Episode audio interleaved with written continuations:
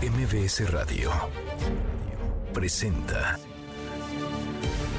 una forma distinta del periodismo de actualidad, donde las claves son informar, cuestionar y entretener. Manuel López San Martín en MBS Noticias. Martes, martes 9 de enero, la hora en punto movida. Muy movida esta tarde, hay mucha información. Soy Manuel López San Martín, gracias, eh, muchas gracias que ya nos acompaña. Acaban de estar como todos los días, como todas las tardes, todas las voces, la violencia imparable, sin freno en México. Nueve cuerpos fueron encontrados, nueve cuerpos fueron hallados con evidencias de violencia en San Juan del Río Querétaro. Fueron descubiertos por elementos del ejército mexicano este 2024 que inició como cerró 2023 con violencia, con muchísima eh, violencia. Ernestina Godoy ha dejado de ser la fiscal de justicia de la Ciudad de México y en su lugar ha designado como encargado de despacho en lo que los diputados del Congreso Capitalino se ponen de acuerdo y nombran a un nuevo fiscal o a una nueva fiscal, a uno de sus más cercanos, a uno de sus incondicionales, a Ulises Lara. Mucho que poner sobre la mesa, tarde arrancamos con las voces y las historias.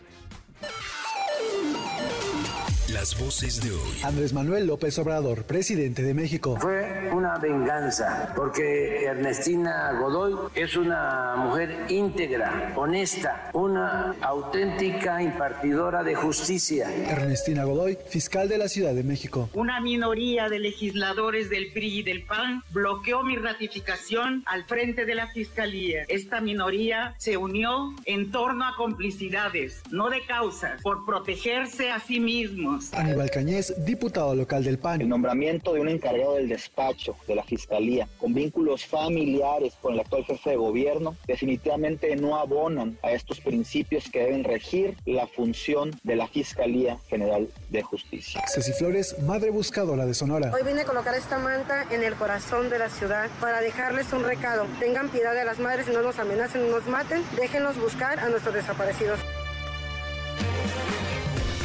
Son las voces de quienes hacen la noticia, los temas que están sobre la mesa. Y están las imperdibles de martes, martes 9 de enero. Vamos con la información.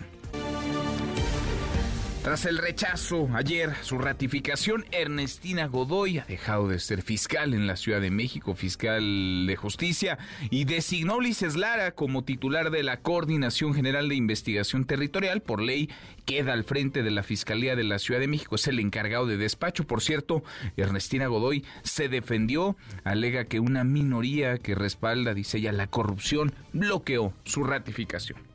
Como es de su conocimiento, el día de ayer una minoría de legisladores del PRI y del PAN bloqueó mi ratificación al frente de la Fiscalía. Esta minoría se unió en torno a complicidades, no de causas, por protegerse a sí mismos. Le dieron la espalda a las víctimas y se pusieron del lado de los victimarios. Es una minoría que defiende la corrupción como un derecho político, porque la han transformado en su ideología, en su plataforma programática y en su propuesta política. Previamente, el presidente López Obrador afirmó que la no ratificación de Ernestina Godoy como fiscal general de justicia en la Ciudad de México fue resultado de una venganza por parte del PRI y del PAN. Además, la calificó como una mujer incorruptible. Miren, ¿saben qué? Fue una venganza, fue una venganza, porque Ernestina Godoy es una mujer íntegra, honesta, una auténtica impartidora de justicia. Sin embargo, ¿cómo se atrevió a investigar actos de corrupción de funcionarios del PAN en la delegación Benito Juárez y en otras partes? Y se demostró que estas personas hacían negocios entregando permisos de construcción a empresas inmobiliarias, recibían moches, extorsiones.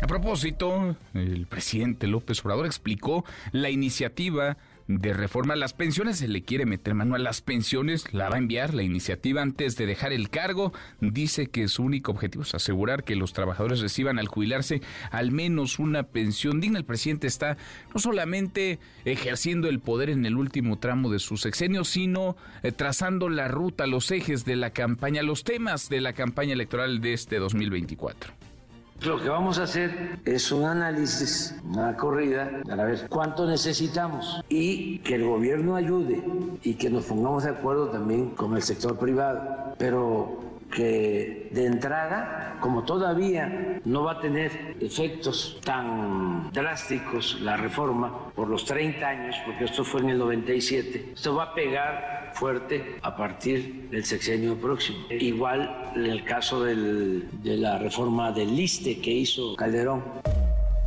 Bueno, el presidente López Obrador insiste Vamos a ver, porque no será la única ni será la última iniciativa que envíe para tratar de llevar agua a su molino, molino de la 4T en la elección presidencial. Siguen a propósito las precampañas. Ochil Gálvez, precandidata Fuerza y Corazón por México, se encuentra en Sonora, está participando en una reunión con productores y la sociedad civil. Por la tarde se va a reunir con militantes del PAN PRI PRD, mientras que Claudia Sheinbaum, precandidata Morena PT y Partido Verde, liderará por la tarde un evento con simpatizantes en Lagos de Moreno, Jalisco. Y ojo, trasciende que Movimiento Ciudadano buscaría postular a Jorge Álvarez Maínez como su candidato presidencial. Jorge Álvarez Maínez, quien es el coordinador de MC en Cámara de Diputados. La decisión podría ser anunciada por Dante Delgado durante la sesión de la permanente, la comisión permanente programada para mañana miércoles en el World Trade Center en la Ciudad de México. Y la violencia en México sin freno. En San Juan del Río Querétaro se hallaron nueve cuerpos con evidencias eh, de violencia. Estos fueron descubiertos por el ejército mexicano durante tareas de supervisión en los ductos de Pemex. Ángel Rangel Nieves, secretario de Seguridad Pública Municipal, señaló que se llevan a cabo investigaciones en torno al caso nueve cuerpos. Si es Querétaro, ahora en teoría una entidad eh, tranquila, no lo es ya, parece que no. ¿Qué pasó? Porque ahora es Querétaro, pero lo fue ayer, antier, Michoacán, el Estado de México, Guerrero, Chiapas, en fin, un largo etcétera. La voz del secretario de Seguridad Pública Municipal. Día de hoy, en las primeras horas, fuimos notificados por personal de la Secretaría de la Defensa Nacional que durante sus recorridos se tuvo a la vista varios cuerpos sin signos vitales, así como dos vehículos. Y al acudir al reporte se pudo verificar que se trata de nueve cuerpos de personas del sexo masculino, las cuales ya no contaban con signos vitales, por lo que inmediatamente se le notifica a la Fiscalía para llevar a cabo las primeras diligencias. Más de la violencia y del drama de la violencia. Ceci Flores, madre buscadora de Sonora, hizo un llamado desesperado, no a las autoridades, no, no a los gobiernos, no a las instituciones, hizo un llamado a los cárteles solicitando piedad para no ser amenazadas ni asesinadas mientras buscan a sus seres queridos. En el Ángel de la Independencia colocó una manta con el objetivo de visibilizar el dolor que enfrentan las madres que luchan por encontrar a sus hijos. Hoy vine a colocar esta manta en el corazón de la ciudad, en un lugar donde podemos visibilizar el dolor que cargamos las madres, que tenemos que luchar por encontrar a nuestros hijos, pedirles piedad a los cárteles para que nos dejen seguir buscándolos y que nos digan dónde los podemos encontrar. Que las madres lo único que queremos es cobijar nuevamente a nuestros hijos, que las mantas las utilizan para dejar mensajes. Yo quiero dejar el mensaje de que con estas mantas yo podía cobijar a mis hijos, pero ahora tengo que utilizar para dejarles un recado. Tengan piedad de las madres y no nos amenacen, no nos maten, déjenlos buscar a nuestros desaparecidos. No buscamos culpables ni justicia, queremos encontrarlos y que vuelvan de nuevo a casa.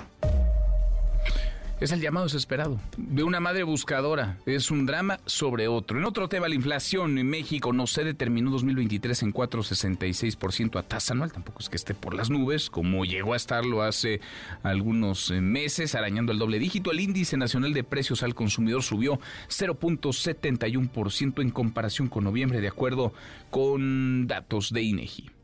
Y Alaska Airlines, la aerolínea Alaska Airlines, aclaró que sus técnicos vieron algunos componentes sueltos en sus aviones Boeing 737 MAX sometidos a inspección. Esto luego de que el sábado una de sus aeronaves, uno de sus aviones, perdiera parte del fuselaje en pleno vuelo. No obstante, la compañía precisó que espera los resultados de una investigación que se está llevando a cabo.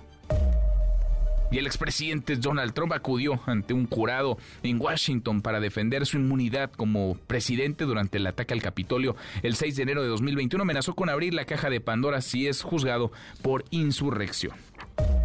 Y en las buenas, ah, no, es martes, hoy no hay buenas. Ni siquiera porque es inicio de año, querido Memo Guillermo Guerrero, ¿cómo estás? No hay, mi querido Manuel, no hay buenas. ¿Cómo estás, mi querido Manuel? No, hay buenas, no hay pero buenas. apenas vamos en 9 de enero. pero es martes, martes de hartazgo. Y, y te quiero preguntar, ¿se ha sentido frío estos días? Sí.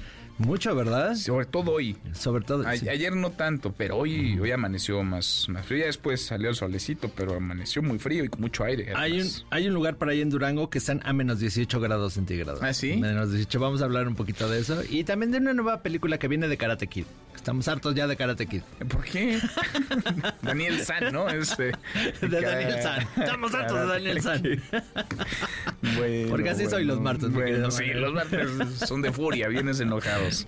Enojado. Gracias, Memo. Gracias, Manuel. Guillermo Guerrero. Hasta aquí el resumen con lo más importante del día. Ya platicábamos de las eh, precampañas, ese periodo pues muy largo y de simulación hay que decirlo porque está clarísimo quiénes van a ser las candidatas a la presidencia. Son precandidatas únicas, por tanto vivimos un engaño. Un engaño en la 4T y un engaño en el frente. Porque todos sabemos que Claudia Sheinbaum y Xochitl Gales van a estar en la boleta en 2024. Son precandidaturas únicas. Fueron elegidas desde hace un buen rato y hacen como que hacen, hacen como que le hablan solamente a los simpatizantes y militantes de sus partidos. La realidad es que están en abierto proselitismo y el INE y el Tribunal Electoral pues se ven sometidos a una legislación muy tramposa, una legislación prohibitiva y se desquitan con los ciudadanos y con los medios de comunicación los que buscan imponer una mordaza cuando quienes simulan y quienes hicieron esa ley tramposa que ahora se brincan son los partidos con sus legisladores en la Cámara de Diputados y en el Senado. Terminarán las precampañas, en algunas entidades ya terminaron, pero las federales, las eh, precampañas para la presidencia de la República están por concluir en los próximos días. Luego vendrá un periodo rarísimo, extrañísimo, llamado intercampaña, donde no se puede hablar de propuestas, tampoco pueden debatir las candidatas, eh, no hay spots de ellas tampoco al aire y después entraremos a las campañas, aunque parece que estamos en campaña desde hace por lo menos un par de años. En fin, es la simulación. De eso queremos platicar con ustedes esta tarde. El próximo 2 de junio se van a renovar más de 20 mil cargos, tanto a nivel federal como en estados, municipios. Se elegirá, por supuesto, todo indica, todo apunta una presidenta, la primera mujer presidenta en México. ¿Sirven de algo las precampañas? ¿Qué dicen? ¿Mucho? ¿Poco? O nada. Opine MBC Noticias, nuestro WhatsApp 5524 99125. Vida el teléfono en cabina 5166 1025. Ahora volvemos al tema electoral, las campañas. Antes, ayer se lo fuimos narrando mientras sucedía. Pues no, no caminó, no consiguió los votos y Ernestina Godoy dejó de ser a partir de hoy fiscal de justicia de la Ciudad de México. Ayer obtuvo 41 de 44 que necesitaba votos de diputados el Congreso local. No le alcanza, se quedó con las ganas de repetir, aunque su futuro político parece prometedor, o indica que hará campaña y en una de esas irá al Senado. Por lo pronto se despidió con su informe de labores Ernestina Godoy. Juan Carlos Alarcón, Juan Carlos, ¿cómo estás? Muy buenas tardes. Me da gusto saludarte, Manuel. Muy buenas tardes. Ernestina Godoy Ramos aseguró que la negativa de su ratificación por una minoría de diputados no es más que un mecanismo para protegerse a sí mismos frente a ilícitos que sus pares cometieron y que pensaban iban a quedar impunes. Escuchemos. El día de ayer, una minoría de legisladores del PRI y del PAN bloqueó mi ratificación al frente de la Fiscalía. Esta minoría se unió en torno a complicidades, no de causas, por protegerse a sí mismos. Le dieron la espalda a las víctimas y se pusieron del lado de los victimarios. Es una minoría que defiende la corrupción como un derecho político, porque la han transformado en su ideología. Durante su cuarto y último informe de actividades en el altar a la patria, Godoy Ramos hizo su último movimiento de piezas del ajedrez y nombró a Ulises Lara como coordinador de investigación territorial y a Oliver Pilares Viloria quien se desempeñaba como titular de dicha coordinación, es ahora el nuevo coordinador de asesores de quien momentáneamente esté al frente de la Fiscalía. Con ese cambio, Ulises Lara será el nuevo encargado del despacho, lo que dará continuidad a las investigaciones más sensibles como la corrupción inmobiliaria en la alcaldía Benito Juárez y la red de trata de personas que orquestó el expresidente del PRI capitalino Cuauhtémoc Gutiérrez de la Torre. La hasta hoy fiscal Ernestina Godoy reiteró que en su administración se puso un freno definitivo a la impunidad y a la corrupción y se transformó la fiscalía, la cual ahora es la que investiga más temas de violencia a la mujer, la que hizo frente a todas las expresiones criminales y la que llevó a más de 100 líderes eh, delictivos a prisión. Disminuyeron en más de 50% los delitos de alto impacto, también descendieron los homicidios en 50%, como el secuestro en más de 80% y los feminicidios en un 35%. La Fiscalía Capitalina entró en un proceso de transformación que superó las metas en profesionalización, tecnología, nuevo modelo de investigación, cero corrupción e impunidad, mejoramiento en la atención y los tiempos de espera a las víctimas, entre otros aspectos. Al respecto, el jefe de gobierno Martí Batres Guadarrama calificó de mezquinos a los legisladores del PRI y del PAN por su ridícula victoria, pero aseguró que el mismo equipo de Godoy seguirá en la fiscalía y las investigaciones seguirán su curso pese a los siniestros que puedan ser los del PRIAN. Escuchemos. Pero los grupos minoritarios del PRI y del PAN, mezquinos hasta la saciedad, le negaron su voto. Le regatearon tres votos que requería para las dos terceras partes.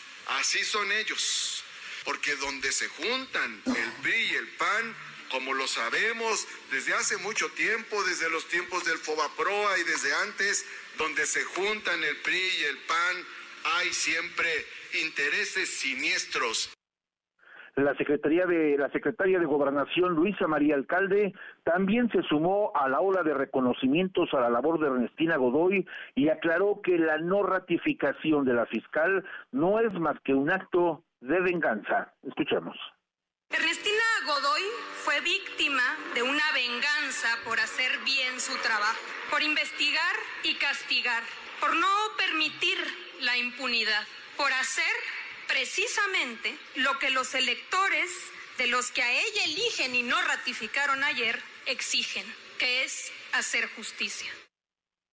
En unas horas más, Ulises Lara tomará las riendas de la institución y se hará cargo de continuar con la política criminal planeada para 2024, supervisar los trabajos de investigación, así como las labores de administración que hacen marchar y funcionar a la Fiscalía Capitalina. A Ulises Lara le quedan múltiples casos por resolver y pese al discurso triunfalista de su exjefa, lo cierto es que persiste la impunidad en cientos de casos graves y no graves que no encuentran solución por más que que la Fiscalía haya entrado en un plano de transformación. Manuel, el reporte. Bueno, pues ahora resulta que fue la mejor fiscal. Ya de la autonomía e independencia mejor ni hablar, porque quienes estaban ahí todos eran simpatizantes de la 4T, ¿no, Juan Carlos? Es decir, quienes le aplaudieron, quienes la arroparon, todos forman parte de Morena o de los partidos aliados a Morena.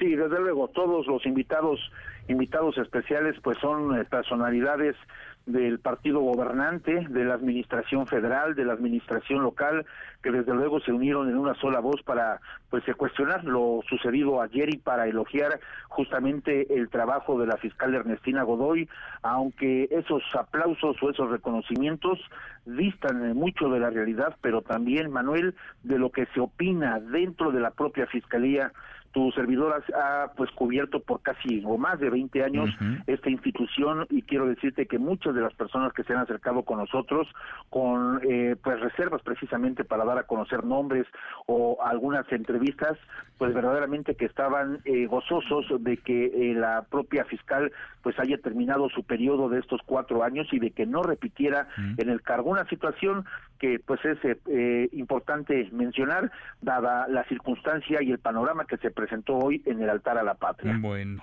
Juan Carlos, gracias, muchas gracias.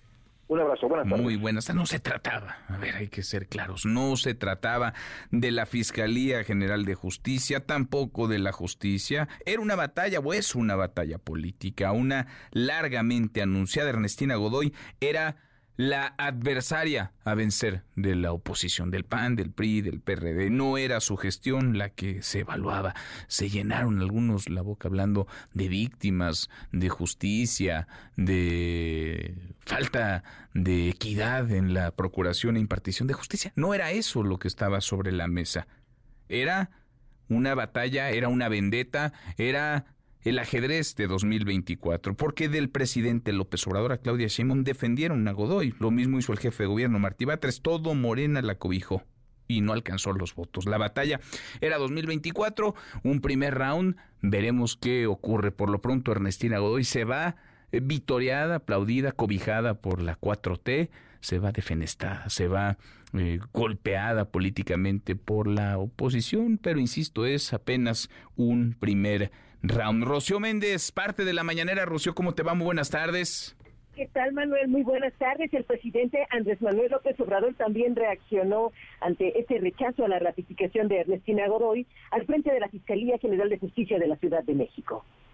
¿Saben qué? Fue una venganza, porque Ernestina Godoy es una auténtica impartidora de justicia. ¿Cómo se atrevió a investigar actos de corrupción de funcionarios del PAN en la delegación Benito Juárez? Fue una vil venganza.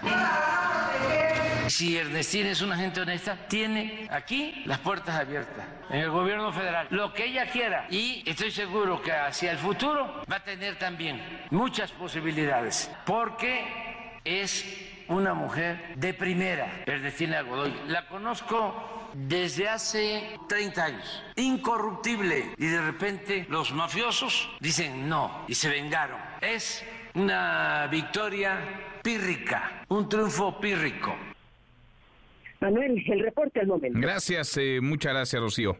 Buenas tardes. Muy buenas tardes. Lo dicho para unos, Ernestina Godoy, vaya, es pura, casi está santificada, es la mejor fiscal en la historia de la Ciudad de México, es una mujer incorruptible, proba, honesta, que ha hecho un trabajo intachable. Y para los otros, en la otra esquina, es todo lo contrario. Es el demonio, es el diablo, es una persona que no procura justicia, que utiliza el cargo o utilizó el cargo para sus revanchas, para sus vendetas eh, personales. A propósito de Ernestina Godoy y su futuro político, pues parece que le irá bien, parece que Ernestina Godoy resultará premiada y con ella su lealtad. Nora Bucio, Nora, buenas tardes, ¿cómo te va?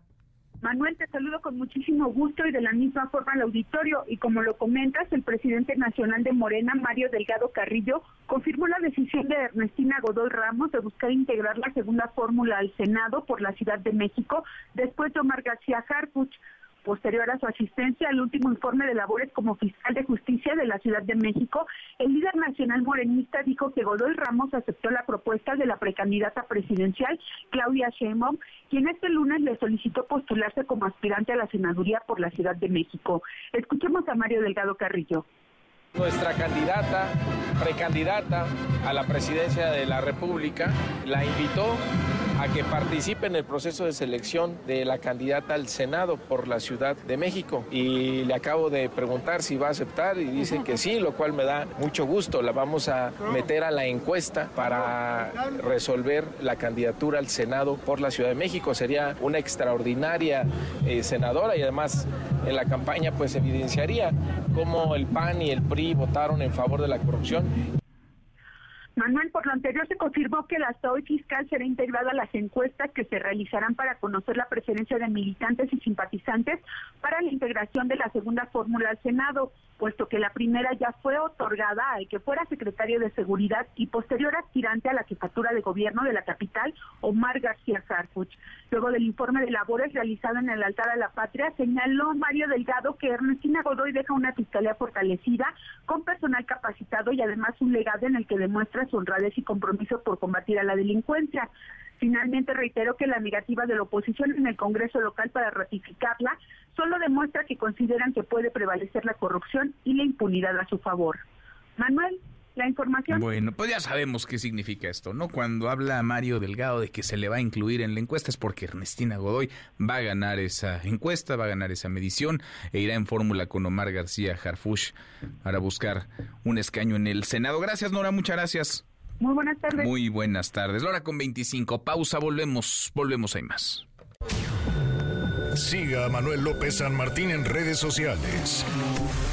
Twitter, Facebook y TikTok. M. López San Martín. Continúa con la información con Manuel López San Martín en MBS Noticias. MBS Noticias con Manuel López San Martín. Continuamos. Seguimos casi, llegamos a la media. Ahora con 28 siguen las precampañas, ese periodo de simulación en el que nos encontramos, porque de facto son campañas. Al tener precandidatas únicas, pues son candidatas. Claudia Sheinbaum, Xochil Gálvez, están por concluir en unos días más las mismas, este periodo, este parte del periodo electoral, vendrá luego esa cosa extrañísima llamada intercampaña y luego entraremos ya cansados, fastidiados, ya, vaya, hartos como ciudadanos a las campañas y luego vendrá la elección. Alberto Zamora, Xochil Galvez, ¿dónde andas Xochil Galvez? Alberto, muy buenas tardes, ¿cómo te va? ¿Qué tal, Manuel? Muy buenas tardes. Xochil Galvez, la precandidata presidencial del PAN, PRI, PRD, sostiene este martes un encuentro con productores e integrantes de la sociedad civil, esto en Navojoa, en Sonora. Más tarde va a sostener un encuentro con militantes del PAN, PRI y PRD en Guatabampo. Comentarse también que el lunes estuvo en Sinaloa, donde se reunió con productores de trigo y maíz, Ahí expresó un reconocimiento a los legisladores de oposición en la Ciudad de México ante las presiones que recibieron en el marco de este proceso que intentó ratificar a Ernestina Godoy como titular de la Fiscalía de Justicia Local. Aquí sus palabras. Hoy hay una gran derrota para la amiga de Claudia Sheinbaum. Hoy Claudia Sheinbaum quería imponer a una fiscal que no ha hecho su trabajo, que no ha investigado los feminicidios, que no ha acabado con la delincuencia en la Ciudad de México y lo quiso hacer amenazando. Detuvieron al secretario adjunto del PRI el sábado para intimidar al PRI y no lo lograron, porque tuvieron las agallas de votar en contra. Y bueno, posteriormente ofreció una conferencia de prensa, ahí pidió al INE que haya piso parejo en la contienda electoral, señaló que hay un trato diferenciado hacia la precandidata Claudia Sheinbaum y también dice que el presidente interviene en el proceso y que el INE no está haciendo nada. Aquí sus palabras.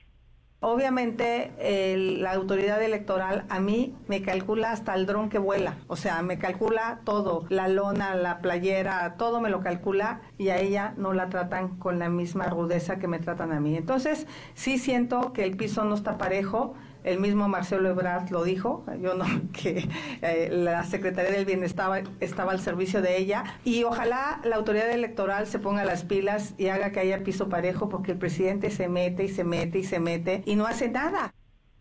Manuel, parte de las actividades de Xochitl Gracias, eh, muchas gracias Alberto.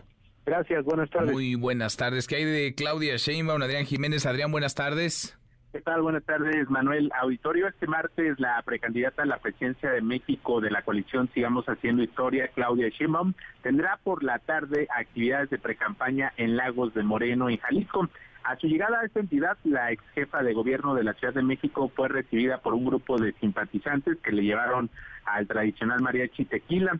En este ambiente lleno de porras, las personas aprovecharon la ocasión para tomarse algunas selfies, algunas fotografías, así como para mostrar sus muestras de cariño y palabras de apoyo hacia Claudia Sheinbaum. En redes sociales, la precandidata presidencial de Morena, PT y del Partido Verde dio cuenta de que hoy le tocó viajar desde el Aeropuerto Internacional Felipe Ángeles. Además, en otro mensaje publicado en su cuenta de ex, hizo pública la invitación que le hizo a Ernestina Godoy para participar en el proceso para definir al representante en el Senado de la República de la capital del país. Esto, pues luego de que ayer en el Congreso de la Ciudad de México rechazaran el dictamen para su ratificación y estar al frente de la Fiscalía otros cuatro años. Manuel, parte de lo que ha hecho este día la precandidata de Morena a la presidencia de la República. Bueno, gracias, eh, muchas gracias Adrián.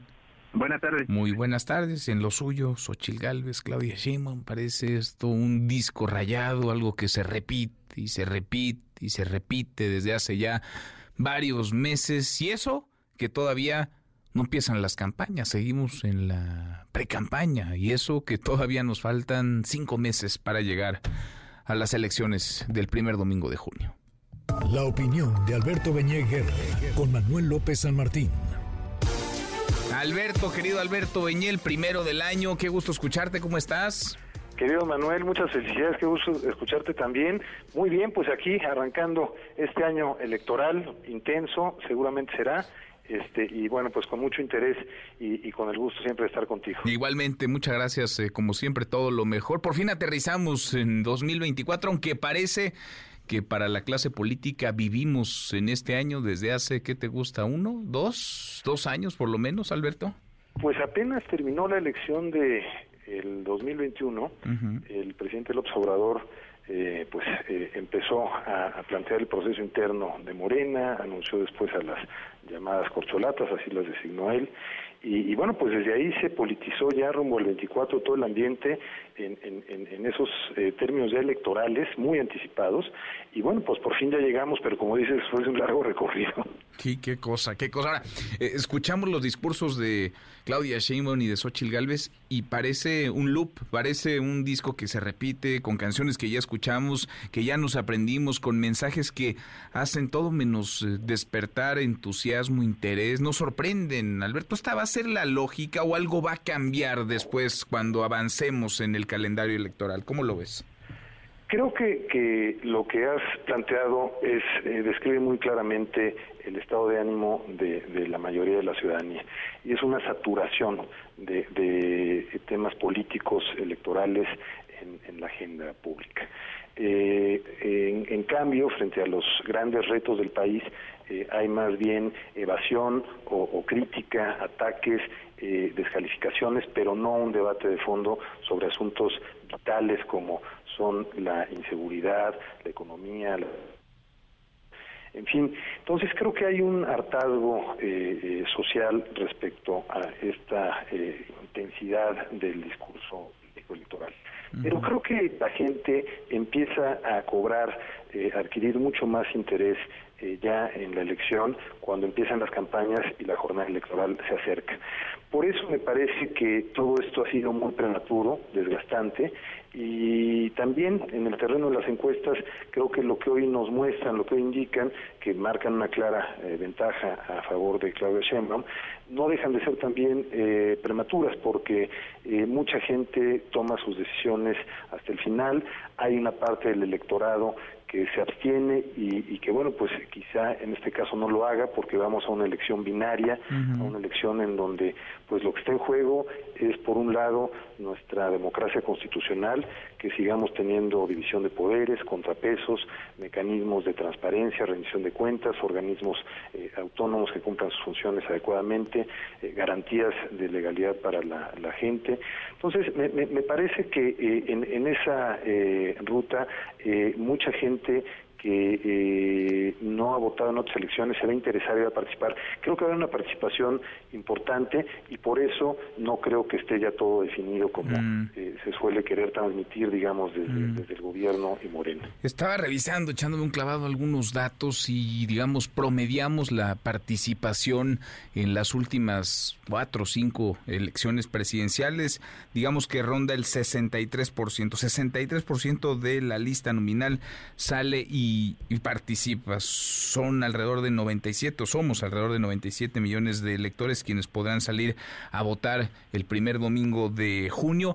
Se alimenta, Alberto, la percepción de que esto ya está resuelto, ¿no? De que la elección ya eh, no trae vuelta atrás con encuestas, encuestas donde hay márgenes muy amplios en favor de Claudia Sheinbaum. Creo que nadie duda a estas alturas del partido que Claudia Sheinbaum encabeza. El asunto es por cuánto y si es o no revertible esa ventaja. Es decir, en la 4T parece que están buscando, además de aceitar su maquinaria y consolidar su voto duro, desalentar el voto opositor y alimentar la idea de que esto ya se definió, cuando aún faltan cinco meses para llegar al día de la, de la elección. Así es, la estrategia de, de, Morena, eh, de su candidata, pues es clara eh, tiene una lógica. Lo que no tiene lógica en términos de la normatividad democrática en nuestro país es el papel que está jugando el presidente y las instituciones gubernamentales en este proceso, porque sí hay muchas señales, muchas evidencias de que se está actuando como si se organizara una elección de Estado se ha dañado a los organismos electorales, el INE está dividido, no han podido hacer nombramientos claves, eh, el Tribunal Electoral de siete eh, magistraturas que tiene en la sala superior solo cuenta con cinco porque la mayoría de Morena en el Senado no ha nombrado de la terna de las dos ternas que le envió la Corte a quienes ocupen esas vacantes y también está dividido el tribunal. Entonces, pareciera que todo se ha venido preparando para que sea una elección eh, avasalladora. Pero creo que si vemos otros datos, y esa sensación es la que quieren transmitir, pero si vemos otros datos como en la calificación del presidente, que no es atípica respecto a algunos de los presidentes anteriores, es decir, no es nada. ¿Que trae cuánto? ¿55, 60 quizá por ciento aprobación? Pues eh, dos encuestas que se publican periódicamente, la del financiero, la del economista, lo tienen en la más reciente de hace unos días en 55 y 56%, respectivamente. Entonces, me, me, parece que está... Ese sería, perdón que te interrumpa Alberto, ese sería el techo de Claudia Sheinbaum o cómo, digamos, cómo ligarías esa popularidad, esa aprobación con la de su candidata, porque vaya, en 2018 López Obrador avasalló, ganó con más del 50% de los votos, obtuvo 31 millones de sufragios en las urnas, pero era un fenómeno. No sé si Claudia Sheinbaum despierta el mismo entusiasmo, la misma efervescencia que el entonces candidato López Obrador. ¿Es, digamos, el techo de Sheinbaum esa aprobación, la del presidente? En mi opinión es, es, el techo, porque además cuando uno observa en las encuestas ante la pregunta de quiere que continúe el proyecto de la 4T o que no continúe, eh, las cosas se dividen casi por mitades. Digamos, un poquito más del 50 manifiesta que sí, un poquito menos del 50 manifiesta que no. Eh, esa división que además ha sido alimentada desde, desde las mañaneras constantemente, que ha polarizado a la sociedad, me parece que también va a, repercutir. Por otra razón eh, que tú señalas, el promedio de votación obtenido por Andrés Manuel López Obrador en las elecciones del 2006 y del 2012 fue del 33%. En el 18 obtuvo el 53, 20 puntos porcentuales arriba de su voto, digamos duro, de su voto eh, partidista, ideológico, estable. Ese 20% que votó por el hartazgo contra la corrupción, eh, contra todos los escándalos, contra la falta de resultados, es un voto duro para Morena, yo no lo creo, no creo que sea un voto ideológico. Y creo que ese electorado, ese 20%, en muchos casos se ha decepcionado pues por los muy malos resultados en materia de salud, de educación y de seguridad. Hay desde luego logros en otros terrenos, en el incremento de salarios, eh, en, algunos aspectos significativos de, obra, yo sobre todo pienso en el transísmico, otras me parecen inútiles, pero creo que la calificación del gobierno cuando debe ser por rubros específicos es una calificación muy baja, lo muestran las encuestas.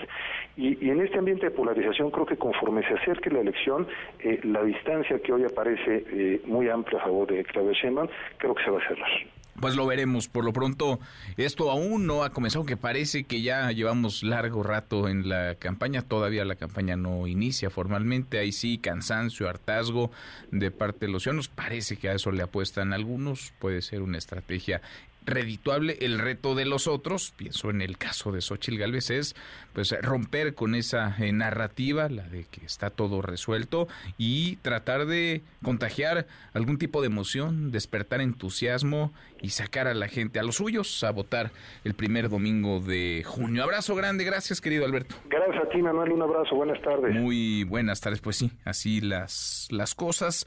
Y es que cuando uno revisa las encuestas, se da cuenta de que en no pocas mediciones, la ventaja de Claudia Sheinbaum sobre Xochitl Gálvez es de 20, 30, 40, hasta 50 puntos, aunque hay otras mediciones en donde el margen es menor, 10, 12, 14 puntos. Pero parece que el principal reto de Xochitl Gálvez y de su campaña es contrarrestar la percepción de que todo está definido ya, desinflar la idea de que la elección ya está resuelta. En la 4T está claro, buscan aceitar su maquinaria, buscan, decíamos, consolidar a su voto duro, desalentar el voto opositor, alimentar la narrativa de que la elección ya se resolvió y son invencibles para que la gente que busca un cambio no salga a votar. ¿Qué va a hacer?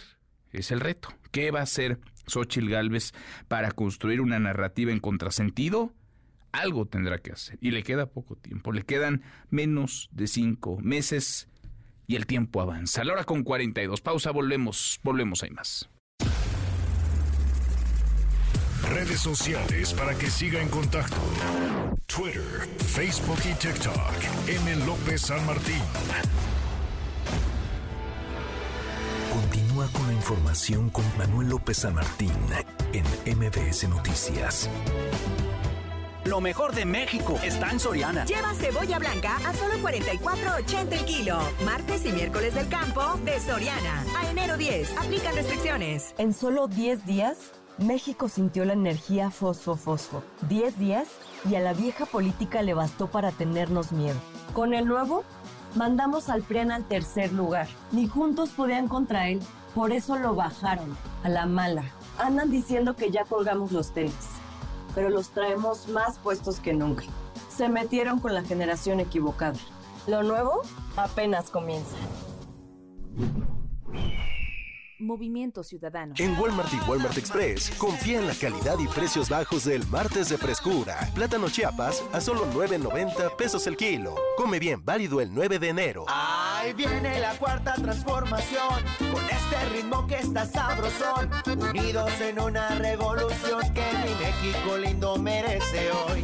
Ay, a la izquierda toma el corazón.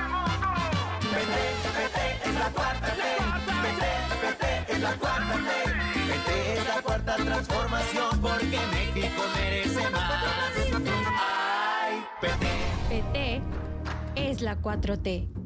Lo mejor de México está en Soriana. Lleva jitomate guaje a solo 27.80 el kilo. Martes y miércoles del campo de Soriana. A enero 10. Aplica restricciones. Habla Xochil Galvez. A ver, ¿quién va a dar la cara por ti? ¿Quién va a dar la cara por los abandonados? ¿Quién va a dar la cara por las víctimas? Por los que sufren extorsiones y el derecho de piso. ¿Quién va a dar la cara por las mujeres violentadas? Por los jóvenes con sueños. ¿Quién va a dar la cara por las clases medias? Yo, por ti, por México. Xochitl, mereces más. Precandidata única a presidenta. Cambiemos el rumbo. PAN. Mensaje dirigido a simpatizantes y militantes del PAN y su Comisión Permanente Nacional. Lo mejor de México está en Soriana. Lleva pollo entero fresco a solo 28 pesos el kilo. Martes y miércoles del campo de Soriana. A enero 10. Aplica restricciones. En la Ciudad de México gobernó una científica de la 4T que nos cambió la vida. Y ahora nos movemos por los cielos y en segundos pisos. Con transporte eléctrico moderno. Ahora la ciudad es la que tiene más puntos de internet gratuito del mundo. Construyeron dos plantas de reciclaje de basura, las más grandes de América Latina. Y la planta solar más grande en los techos de una ciudad. Imagínate, ella es precandidata a presidenta de México. Esto es honestidad, resultados y amor, al pueblo. Claudia Sheinbaum, presidenta, precandidata única de Morena. Mensaje dirigido a militantes, simpatizantes y Consejo Nacional de Morena. En Walmart y Walmart Express, confía en la calidad y precios bajos del martes de frescura. Perón Golden, opera de anchoa a granel a 29.90 pesos el kilo. Come bien, válido el 9 de enero. Ya estamos de regreso. MBS Noticias con Manuel López San Martín. Continuamos.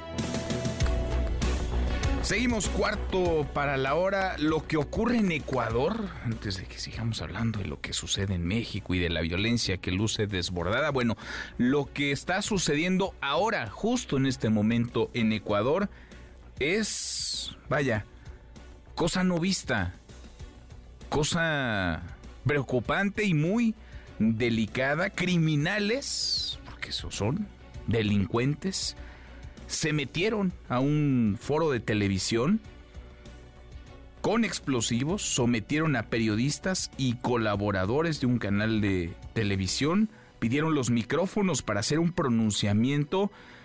Vaya, y todo quedó no solamente videograbado, sino transmitido al aire hasta Ecuador. Vamos contigo, ¿qué está pasando? Boris Moyano, Boris, buenas tardes, ¿cómo te va? Buenas tardes, Manuel. Un saludo para allá. Te informo a tu auditorio eh, que hace pocos minutos eh, pasadas las dos exactamente, eh, se presenció en un canal amigo, un canal de televisión, una incursión de un grupo de delincuentes eh, que al momento eh, todavía no está resuelto este asunto, ¿no? Tengo entendido que ya la policía ingresó al lugar.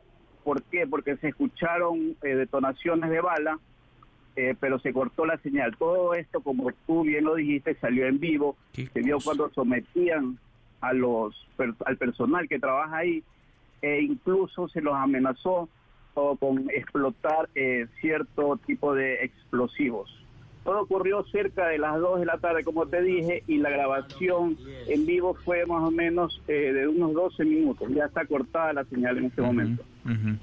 Todo queda video. Estoy viendo las imágenes, ahora las comparto en mi cuenta de Twitter también, arroba M. López San Martín, imágenes eh, de la televisión en vivo eh, mostrando a figuras, a personas encapuchadas dentro de la televisora. TC es el nombre de la televisora, ¿verdad, Boris? TC obligando al, personal, a quienes ahí trabajan, camarógrafos, eh, periodistas, microfonistas, a tumbarse en el suelo mientras se escuchan se escuchan detonaciones, mientras hay golpes, incluso a las personas que están eh, sentadas, arrodilladas, algunas de ellas, frente a las cámaras de televisión en un, en un foro. Sí es, Manuel, exactamente como tú dices. El asunto eh, llenó de nerviosismo a toda la ciudadanía, más que todo por el asunto de violencia que estamos pasando en este momento. Pues sí, pues sí. Ahora, eh, ¿qué, es lo que detona esto? Es decir, eh, ¿qué es lo que origina que esto esté sucediendo? Entendemos que uno de los mayores capos escapó de una de una cárcel, de una de una prisión. ¿Es eso? ¿De qué tamaño es el, el personaje? ¿Qué dice el gobierno? ¿Qué dicen las autoridades, Boris? Bueno, eh, como tú lo comentas, eh, todo surgió a raíz de el escape de uno de los capos más importantes eh, que tiene el mundo del narcotráfico aquí en nuestro país. estamos hablando de este señor alias y que ha convulsionado las cárceles del país. el asunto es que él maneja una mafia muy fuerte y es este personal ya está peleándose el poder de las cárceles para, para asumir, lo que tiene que ver más que todo con el narcotráfico, estimado Manuel. Pues qué imágenes eh, perturbadoras. Eh, no sabemos cómo están los periodistas, cómo están los colaboradores de este canal de televisión, que vaya, la última imagen que tenemos de ellos es sometidos, tirados en el piso boca abajo, eh, siendo encañonados por estos delincuentes que están encapuchados. ¿Sabemos cómo están? ¿Hay alguna noticia sobre su estado, su condición, Boris? Manuel, eh, tuve eh, que la comunicación con una de las personas que trabajan ahí, justamente es la que maneja la coordinación de lo que es noticias, se llama Zelda Ortega. Ella me comunicaba que ellos están escondidos, un grupo de ellos están escondidos en una área eh, que está muy cercana al estudio donde ocurrieron los hechos. Eh, aparentemente, hasta hace unos 5 o 6 minutos que mantuve la conversación rápida con ella, no había ningún problema todavía, no había muertos hasta el momento, pero sí se había escuchado ciertas detonaciones. Qué cosa, pues qué, qué imágenes, no, no es para nada común observar esto, transmitido además en la televisión. Estoy ahora compartiendo en mi cuenta de Twitter arroba López San Martín, el momento, la imagen grabada desde un, desde un televisor, desde el aparato, desde la casa de una persona que graba lo que está ocurriendo porque se siguió transmitiendo un buen rato, como ya nos eh, cuentas Boris, se siguió, digamos, la transmisión en vivo de lo que sucedía. En vivo vimos pues la retención de estas personas, el secuestro, eh, la manera en la que son encañonadas y sometidas, tiradas en el piso. ¿Qué Qué imágenes. Ojalá que estén bien todas y todos. Si hay novedad, volvemos contigo, Boris. Gracias, muchas gracias. Muy amable, estimado. Un saludo a, tu auditorio. Abrazo hasta el Ecuador, que lo está pasando muy mal. Hombres armados y encapuchados tomaron las instalaciones del Canal 10, el Canal TC en Ecuador, para dar un pronunciamiento. Lo hicieron mientras la programación estaba al aire, lo hicieron en vivo, sometieron a periodistas y a colaboradores. El video lo tiene ya en mi cuenta de Twitter, arroba López San Martín. Aquí parte del momento, el momento en el que llegan estas personas, encañonan a los colaboradores, a los trabajadores, a microfonistas, a camarógrafos, incluso los golpean ya que están eh, tirados en el piso boca abajo. Por mí, de todo corazón le ruego y le suplico, por favor ya pare con esto no sabemos qué puede pasar con la incertidumbre. Somos una guardia completa. De todo corazón le ruego y le suplico, por favor, ya pare con esto. Martío, que estamos pasando de todo corazón, por favor. Señor presidente Daniel Novoa, agente de penitenciaria Carrillo Hermijo Evelyn Estefanía, con número de cédula 1726 53 1260 Llevo siete años en el sistema penitenciario, a cual le suplicamos que por favor pare con este, con lo que está usted tomando sus decisiones. Somos una guardia completa de 53 compañeros que estamos secuestrados. Le pedimos de todo corazón que nuestras vidas estén en sus manos. Por favor, le suplicamos que nos ayude y usted también se ponga la mano en el corazón como, presidente y como ser humano y como padre de familia que también es usted. Estamos escuchando la voz de guardias de seguridad, de personal de seguridad, de medio de comunicación en Ecuador encañonados, sometidos por criminales encapuchados que irrumpieron de manera violenta con el pretexto de querer dar un pronunciamiento, un mensaje eh, todo frente a la mirada de las cámaras de televisión y transmitido en tiempo real, transmitido a los hogares ecuatorianos. Una transmisión que no se corta, que dura minutos y minutos, mientras las autoridades no pueden siquiera llegar a tomar control del, lugar. Son amenazas que están denunciando estas personas y le piden al presidente de Ecuador, al presidente Novoa, cese eh, la persecución a los criminales. Es pues es este el mejor retrato, la descripción perfecta de la ausencia de Estado, de ley, de gobierno. Los numeritos del día. Citlali Sáenz, Citlali, qué gusto saludarte, ¿cómo estás? ¿Qué tal Manuel? Buenas tardes a ti, buenas tardes también a nuestros amigos del auditorio. Te presento a continuación cómo están operando en este momento los principales indicadores en Estados Unidos y en México. Te comento que el Dow Jones Industrial en este momento está registrando una pérdida de 0.45%. El índice tecnológico Nasdaq registra un avance de 0.11% y pierde el S&P BMW de la Bolsa Mexicana de Valores 1.46%. Se cotiza en 55.362.27 unidades. En el mercado cambiario, el dólar en metanilla bancaria se compra en 16 pesos con 47 centavos, se vende en 17 pesos con 41. El euro se compra en 18 pesos con 30, se vende en 18 pesos con 81 centavos. Finalmente te comento cómo se cotiza la criptomoneda más conocida, el Bitcoin. Pierde 0.11%, se compra en 790.333 pesos por cada criptomoneda. Manuel es mi reporte, buenas tardes. Gracias, muchas gracias, Trali, muy buenas tardes. Economía y finanzas. Con Eduardo Torreblanca. Lalo, qué gusto, qué gusto saludarte, ¿cómo estás? Igualmente, como siempre, me da mucho gusto poder saludarte, Manuel, y poder saludar al público que nos escucha. Buenas tardes. Muy buenas tardes. La inflación, Lalo, la inflación eh, que cerró 2023 ah, fuera de rango, pero tampoco es que ande por las nubes, aunque sí registró un incremento. ¿Cómo lo ves ya entrados ahora en este 2024, Lalo? Pues mira, sabíamos que iba a estar cerca de 4.5% hice algún ejercicio que en unos momentos más habré de compartir contigo y con el público, que habla de cómo finalmente entre 4 y para llegar a 3% siempre es muy, eh, digamos, azaroso el camino, muy complicado el bajar de 4 a 3%. Pero bueno, lo sabíamos que diciembre es un mes inflacionario, siempre lo ha sido, siempre sabíamos porque hay mucha mucho dinero en la economía. Sabemos también que enero será también de presiones inflacionarias, viene un nuevo salario mínimo que no con un aumento no menor de 20%, vienen nuevas cargas sociales para el empleo formal, vienen nuevos precios, seguimos importando alimentos, el sector alimentos sigue siendo un elemento muy destacado en las presiones inflacionarias. 4.66 no está muy lejos de lo que habíamos considerado e incluso hacia mediados del año hablábamos de que posiblemente la inflación cerrara en cerca de 4.5%. La verdad es que tuvo 10 descensos consecutivos en todo el 2023 hasta el mes de noviembre, donde cambia la tendencia y comienza a ser ascendente.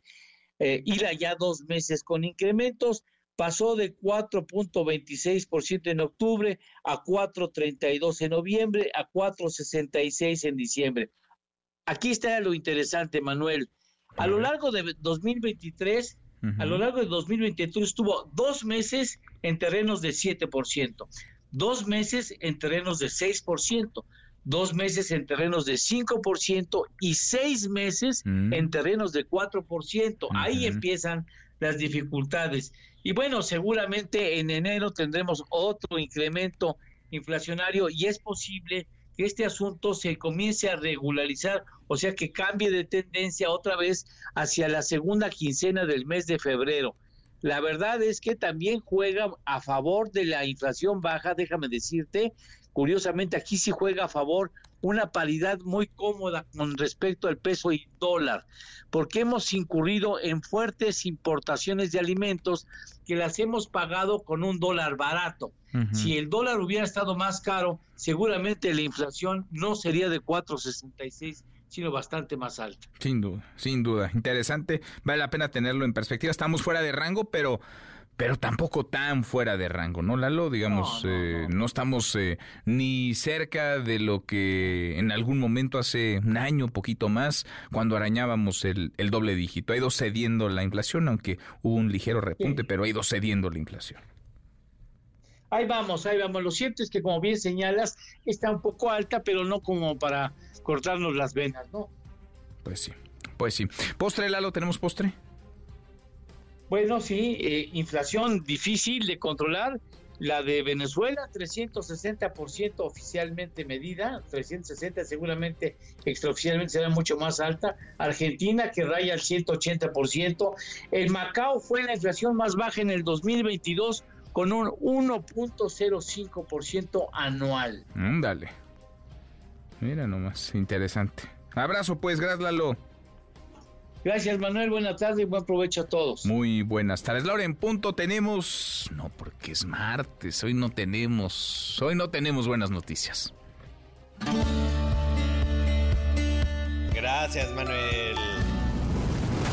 No tengo dinero ni nada que dar. Ya llegó la quincena. ¿Todavía no? ¡Qué barbaridad! ¡No me pagan desde el año pasado! Ya me gasté todo, no tengo ni para el camión. Ya me gasté lo de la cena del 31, lo de Reyes, lo de la rosca. Harto, harto, harto en este martes de... Estamos hartos de... El enemigo no merece piedad. ¡Del Karate Kid! ¡Ahora, ahora! ¿Y eso qué va a decir usted? Todos nos acordamos del Karate Kid, del señor Miyagi, Daniel San.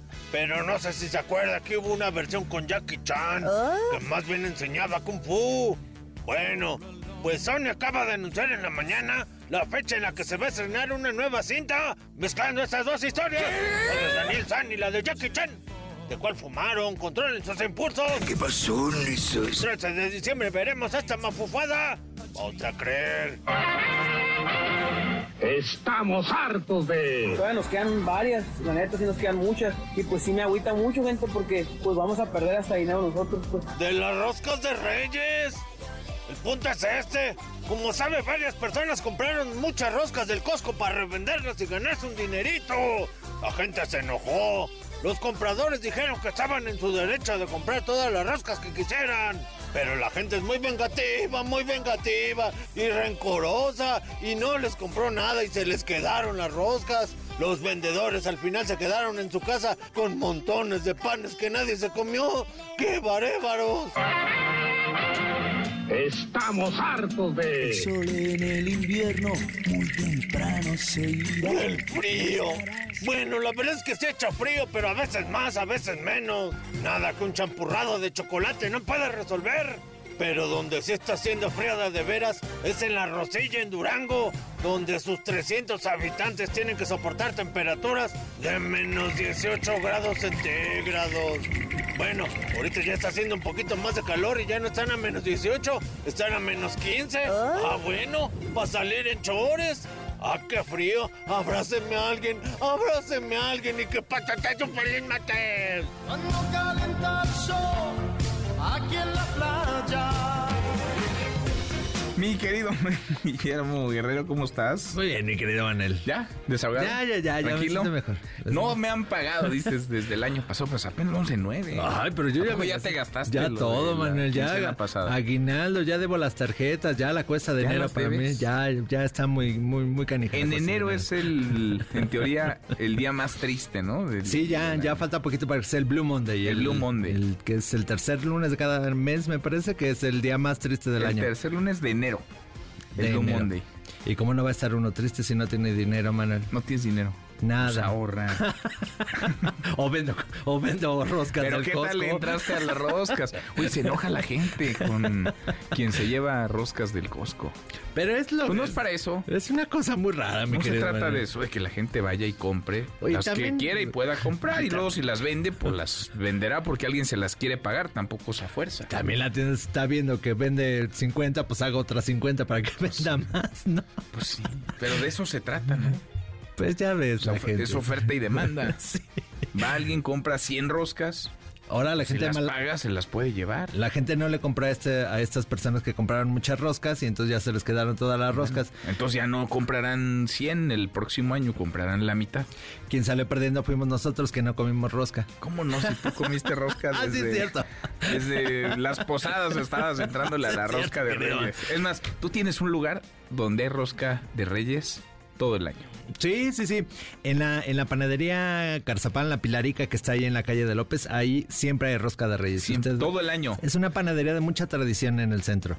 Todo el año hay rosca de reyes ahí. Si es abril, mayo, junio, ahí Ahí hay rosca. de rosca de reyes. No traerá niño, pero... Ah, pues, no trae. No, solamente es la rosca. Bueno, ya se los pone uno, ¿no? Pone ahí un, un muñequito. Un muñequito Tenemos, sembrado. tenemos algunos boletos, mi querido Manuel, ver, si me permite regalar para Bel y Memo. Beto. Allá está la, cuesta de enero, que no les pegue la cuesta de enero. Lleven a sus hijos a ver a Bel y Beto, este espectáculo infantil en el Auditorio Nacional.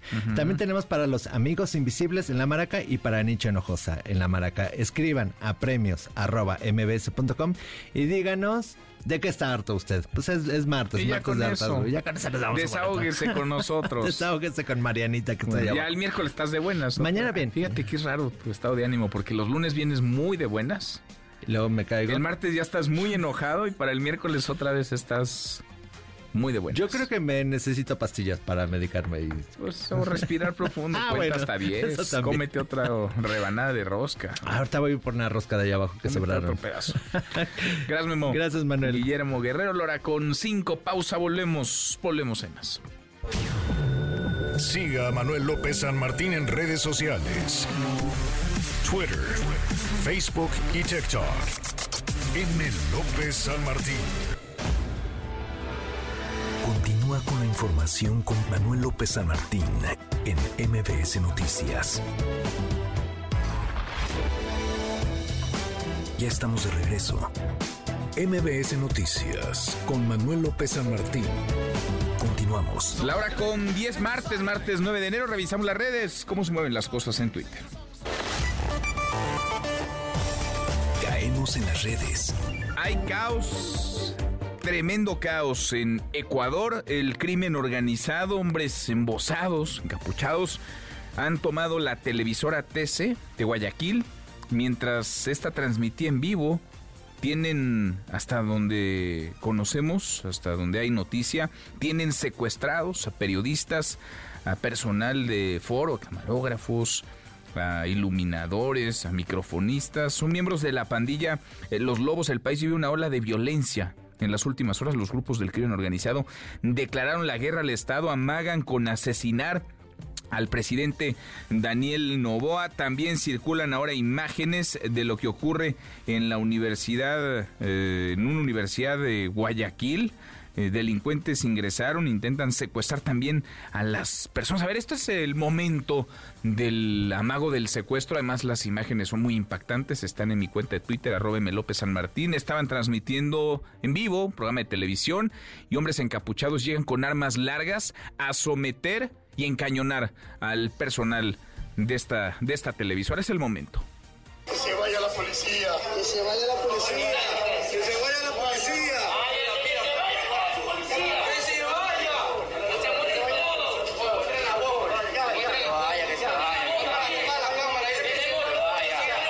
Así el momento en el que llegan personas encapuchadas, someten, tiran al piso a quienes hacían su trabajo, les encañonan.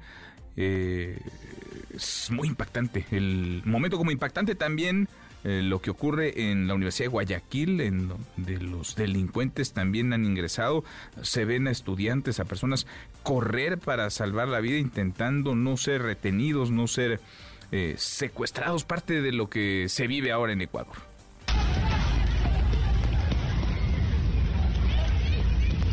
Hasta Ecuador vamos contigo, Boris eh, Moyano. Boris, de nuevo, buenas tardes. ¿Qué, ¿Qué, sabemos? ¿Cómo están las cosas? ¿Cómo te va? Hola, ¿me escucha Manuel? Te escuchamos muy bien, Boris. Cuéntanos. Bueno, eh, según Twitter, eh, un ex de la policía ya incursionaron las fuerzas especiales en estos momentos eh, supuestamente está controlada la situación. La ciudad, sin embargo, está nerviosa y no sé si se escucha ahí varios Sí. helicópteros y patrullas que están eh, circulando por los cielos y, y por la- las calles de, de aquí, eh, de este lugar donde estoy yo, que es Guayaquil, justamente de donde fueron eh, los hechos de TC Televisión. ¿Qué cosa? ¿Qué, ¿Qué cosa? ¿Qué sabemos? A ver, vamos por partes, Boris. ¿Qué sabemos de estas personas de la televisora TC en, en Guayaquil? ¿Hay noticias sobre eh, cómo se encuentran, si están con bien? Porque la imagen, la transmisión siguió, corrió varios minutos, después se cortó. ¿Sabemos algo de ellos? Manuel, eh, de primera mano no hay información, hay eh, muy, muy escueta de la policía, como te comentaba, eh, por colaboradores del medio y colegas, se conoce que hay heridos, pero no se conoce tampoco si son de, del bando de los que incursionaron en el medio o son trabajadores de la empresa televisiva. Mm, de acuerdo, pues es, es el momento, les, les pide uno de los eh, conductores de TC Televisión, canal que hay que decirlo, estoy viendo su cuenta de Twitter, pues es eh, seguido, importante, eh, relevante, tiene un millón setecientos setenta y siete mil trescientas veinticuatro personas como seguidoras en Twitter, por ejemplo. Los criminales irrumpieron, sometieron, secuestraron en vivo a colaboradores de este canal de televisión. ¿Qué hay de la universidad? ¿Es la Universidad de Guayaquil, entiendo, Boris? Eh, mira, eh, han salido varios comunicados eh, donde se informa que ha habido eh, diversas eh, olas de violencia, pero hasta el momento nada está confirmado. O sea, se escuchó incluso de, de- de tres ataques reportados en diferentes lugares del país, pero eh, todavía no está nada, nada confirmado. Se está manejando, eh, como le digo, con mucho recelo esta información. Básicamente eh, por un por un grupo de chat que tenemos con la policía es para no darle protagonismo a la delincuencia ni a la criminalidad, que me parece que es muy bueno el punto de vista, ¿no? Pues Ahora se, ajá, lo que hay ciertas imágenes de canales colegas que han que están en, en las afueras de TC Televisión que están transmitiendo eh, el accionar de la policía y supuestamente cuando se están eh, llevando algunos de los que participaron en este en este asunto. Pues sí, porque lo que buscan precisamente los criminales es eh, difusión, para eso entraron a un canal de televisión, para, decían ellos, eh, dar un pronunciamiento, transmitir un, un mensaje, eh, generando terror, pánico entre la población, sometiendo a periodistas y colaboradores que estaban en vivo, que estaban al, al aire. En fin, ¿qué hay de los otros canales de televisión, estaciones de radio? ¿Están transmitiendo con normalidad? ¿Han suspendido su programación? ¿Qué, qué sabes, eh, Boris? Haciendo un recuento justamente de este asunto, de, los otros canales, básicamente, eh, están transmitiendo y se están sol- solidarizando con, con lo que está pasando por TC, en TC Televisión, que como tú dices, es- está entre los dos más importantes medios televisivos del país y que cuenta eh, con capital incluso eh, del gobierno, del Estado ecuatoriano. Mm, ellos están, ellos están eh, transmitiendo y, y, parece que están yendo por el punto de vista que te comentaba hace un momento, que es eh, no hacer protagonistas a, los criminales, sino el combate contra la criminalidad. Mm, bien, ahora leo un comunicado que emite el eh, presidente Daniel Novoa, el presidente de Ecuador, el presidente que acaba de asumir el poder eh, recientemente, declarando organizaciones terroristas a los grupos criminales, a estas bandas de la delincuencia organizada que han tomado estas instalaciones. El, tú estarás más familiarizado familiarizado con los con los nombres, pero habla del eh, cuartel de las feas, los cubanos, fatales, gángster, caterpillar, lagartos, Latin Kings, lobos, los tiburones, Mafia 18, Mafia Trébol, patrones R7, em, caballeros oscuros, águilas, águilas killer, AK-47, en fin, es un, es un decreto el que emite Daniel Novoa la cabeza del presidente eh, ha sido pedida por los eh, criminales. Lo quieren asesinar, Boris. Como tú dices, la lista es larga, ¿no? Son brazos eh, de narcotráfico que están contrariados con la decisión frontal del nuevo gobierno de enfrentarlos, ¿no? ¿Verdad? básicamente la medida de ayer que se declaró estado de sección para asumir el control general de las cárceles eh, y presencia más fortalecida de las Fuerzas Armadas en las calles parece que las ha incomodado. Pues sí. Bueno, de no creerse lo que estamos observando, no es para nada común observarlo, menos en vivo mientras se desarrolla una transmisión televisiva, la forma en la que rompieron, inédito, criminales sometiendo, secuestrando a colaboradores, a periodistas de TC Televisión, un canal pues muy visto, muy eh, importante, nos dices, en Guayaquil, en Ecuador. Bien. Boris, gracias. Eh, seguimos al pendiente de lo que ocurre allá. Muchas gracias. A ti estaré informando a tu auditorio gracias, cualquier cosa. Gracias. No dejamos de observar lo que ocurre en Ecuador. Algo lo dice muy bien nuestro corresponsal Boris Moyano, inédito, no visto. El momento exacto queda no solamente videograbado, sino que es transmitido en vivo a través de la señal de televisión a miles, quizá millones de hogares, el momento en el que una banda de criminales ingresa a un foro de televisión y encapuchados someten al personal que estaba trabajando, que estaba que estaba al aire, que estaba en vivo. Bueno, de la violencia, de la violencia en Ecuador a la violencia en México, otra vez, otra vez la violencia en Chiapas. Se reportan más de 20 personas muertas por un enfrentamiento en Chicomucelo. Lisset Cuello, Lisset, buenas tardes, ¿cómo te va? ¿Qué tal, Manuel? Muy buenas tardes. Te saludo con gusto a ti al auditorio. Informarte que pobladores de Chicomucelo, Chiapas, informaron este martes que un enfrentamiento entre dos cárteles dejó un saldo de 20 personas muertas, de las cuales dos de ellas eran civiles. A través de un comunicado se informó que el ataque armado entre el cártel Jalisco Nueva Generación y el cártel de Sinaloa se registró el pasado 4 de enero a las 11.30 de la mañana en el ejido Nueva Morelia, de donde fueron desplazadas varias familias. Se detalló también que este enfrentamiento duró alrededor de siete horas, donde la población se mantuvo en pánico y en la zozobra, resguardándose como pudo para eh, cuidar sus vidas, ya que en muchas de las casas las balas pasaban por las láminas. Fue por ello que cientos de familias atemorizadas por la violencia se vieron obligadas a salir. Los familiares de las dos personas civiles que fallecieron no han podido ir por los cuerpos ante el secuestro de las comunidades y también temen estén señalados como integrantes de estos grupos criminales. Además informan que un grupo armado mantiene una serie de retenes, camiones de volteos atravesados en las carreteras, la instalación de casetas de vigilancia y revisiones a los ciudadanos. El pasado 26 de diciembre fue también desalojada la comunidad en Limonar donde gente armada entró a sacarlos de sus hogares, por lo que las personas huyeron pidiendo alojamiento en comunidades vecinas y otras se fueron a las montañas. Ante estos hechos piden al ejército mexicano, Guardia Nacional y autoridades estatales implementar operativos y garantizar así el Estado de Derecho. Ese sería el reporte, Manuel. Qué cosa, no es novedad, pero no deja de impactar, de alarmar lo que ocurre en Chiapas, donde parece que el gobierno está en el mejor de los casos de adorno. Hay un descontrol, una falta de gobernabilidad total. Gracias, Lizeth, muchas gracias. Muy buenas tardes. Muy buenas tardes. En Querétaro fueron encontrados los cuerpos de nueve hombres con signos de violencia en la comunidad de San Javier, esto en San Juan del Río. Tras eh, recibir una denuncia, elementos del ejército, de la Guardia Nacional, policías locales eh, realizaron un operativo en la zona y localizaron a estos, a estos hombres, los restos de estas nueve personas, un macabro hallazgo en Querétaro, que en teoría es una entidad segura.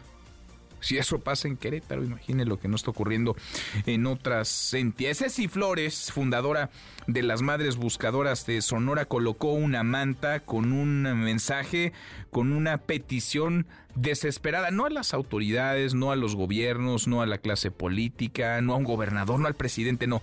Un mensaje dirigido a los cárteles de la droga, a los grupos eh, delincuenciales en el Ángel de la Independencia. Nora Bucio, Nora, buenas tardes, ¿cómo te va? Nora. Ahora vuelvo con Nora Bucio. Lo que ocurre con las madres buscadoras es un drama sobre otro.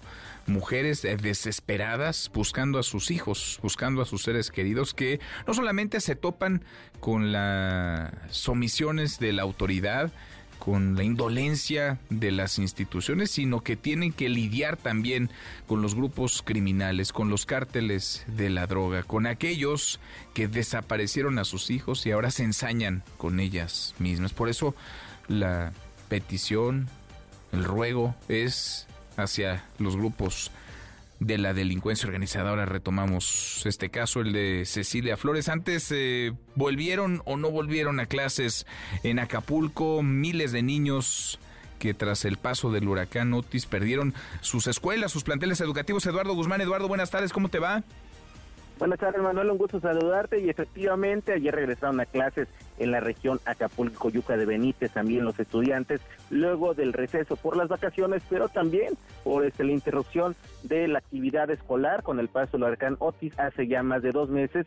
Sin embargo, pues padres de familias de escuelas de esta región, principalmente en Acapulco, coincidieron que no hay las condiciones aún para que sus hijos puedan regresar a clases de manera presencial, debido a que en algunos salones y planteles pues no tienen techo y en otros más pues hay todavía los fieros, los escombros que cayeron tras el paso de este eh, fenómeno meteorológico. Hay acumulamiento también todavía de basura en algunas calles y por supuesto la proliferación del mosquito Aedes aegypti que ha provocado miles y miles de casos de dengue desde hace dos meses.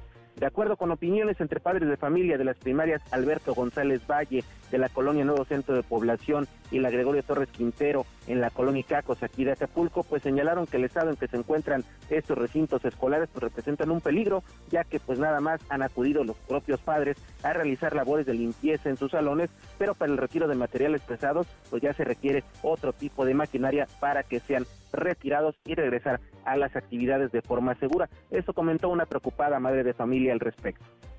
No se puede porque desde que pasó lo que pasó del huracán, de hecho solo apenas han venido a levantar la basura, eso fue, tiene días, creo que antes de que llegara Año Nuevo, pero sí, todo el techo de la galera está tirado, así como dejó el huracán, así está, no se ha levantado nada, los salones sí, los, las ventanas están todas tiradas, y como así, yo sí mi hijo no lo puedo mandar, porque imagínate que le caiga una lámina o algo, puede, cualquier niño, o sea, cualquier niño puede pasar un accidente de la cual nos podemos lamentar y a ver si pues ya nos apoyan porque ya las clases ya se iniciaron y no es posible que nuestros hijos sigan perdiendo clases.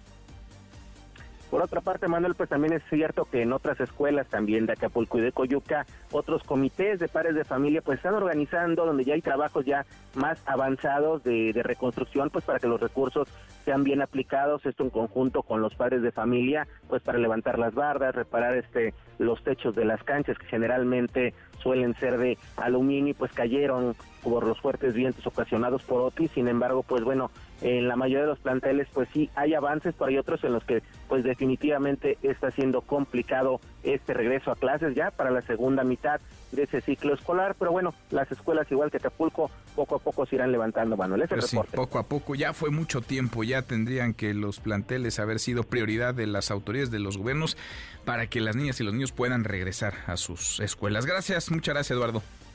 De que buena tarde. Muy buenas tardes. Rocío Méndez, el director eh, general del IMSS Robledo, presentó esta mañana avances, un estatus de cómo va este IMSS Bienestar que ha ido permeando en distintas entidades que, vaya, ya es una realidad en los estados donde Morena, donde la 4T es gobierno. Rocío, buenas tardes, ¿cómo te va?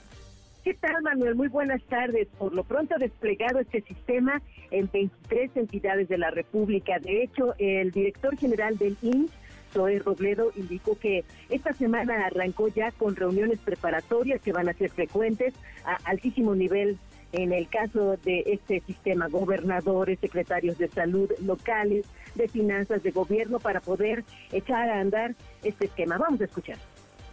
¿Cómo vamos en estos 23 estados? Para la rehabilitación de unidades médicas se tiene un avance del 60%. De los 11.591 millones de pesos para rehabilitaciones, ya se han concluido inversiones por 7.030 millones de pesos. En el caso de equipamiento, el avance es del 96%. De 14.892 millones de pesos, ya se ejercieron 14.352 millones de pesos en la adquisición de 158.000 angiógrafos, salas de hemodinamia, tomógrafos, resonancias magnéticas, rayos X. Se está operando ya en 692 hospitales y en 11.000 de los 13.000 centros de salud. Se han autorizado 11.037 plazas para la implementación. Respecto a la basificación, al 31 de marzo habremos concluido 37.140 personas basificadas. Tuvimos una primera reunión para enfocar todos los esfuerzos hacia ese 21 de marzo para la federalización de la nómina, que el IMSS Bienestar sea el empleador de los trabajadores de esta gran institución.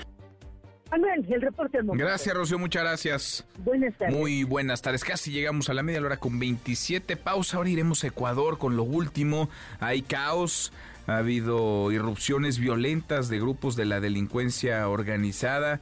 Uh, canales de televisión, TC en Ecuador, un canal muy visto, TC Televisión, eh, un canal líder en Guayaquil, estaban transmitiendo un programa televisivo cuando personas encapuchadas irrumpieron, encañonaron y sometieron al personal del foro, a periodistas, vaya quienes elaboraban ahí. También hay irrupción violenta en la Universidad de Guayaquil, se reportan balaceras en distintos puntos. El presidente Daniel Novoa ha declarado estado de emergencia y también ha declarado como organizaciones terroristas, a las bandas eh, criminales, en fin, eh, un caos el que se está viviendo en Ecuador. Antes una vuelta por el mundo de la mano de mi tocayo Manuel Marín y volvemos, volvemos en más. Internacional. El expresidente de los Estados Unidos, Donald Trump, acudió esta mañana ante un jurado en Washington para defender su inmunidad como presidente durante el ataque al Capitolio. Se trata de uno de los cuatro casos penales que pesan en su contra, y quizás el más importante, pues su responsabilidad en el intento de insurrección podría evitar que aparezca en las boletas de la elección primaria del Partido Republicano. Ante algunos periodistas, Trump aseguró que se abrirá la caja de Pandora si es juzgado por insurrección. Creo que sienten que esta es la forma en que van a intentar ganar y no es así. Será un caos en el país. Es algo muy malo. Es un precedente muy malo. Es la apertura de una caja de Pandora. En Ecuador, el crimen organizado tomó la televisora TC de Guayaquil mientras transmitían en vivo. Tienen secuestrado a los periodistas y los camarógrafos. Son miembros de la pandilla de los lobos. El país vive una ola de violencia en las últimas horas. Los grupos del crimen organizado declararon la guerra al Estado y amagan con asesinar al presidente Daniel Novoa. Este es el momento del ataque. Que se vaya la policía, que se vaya la policía, que se vaya la policía.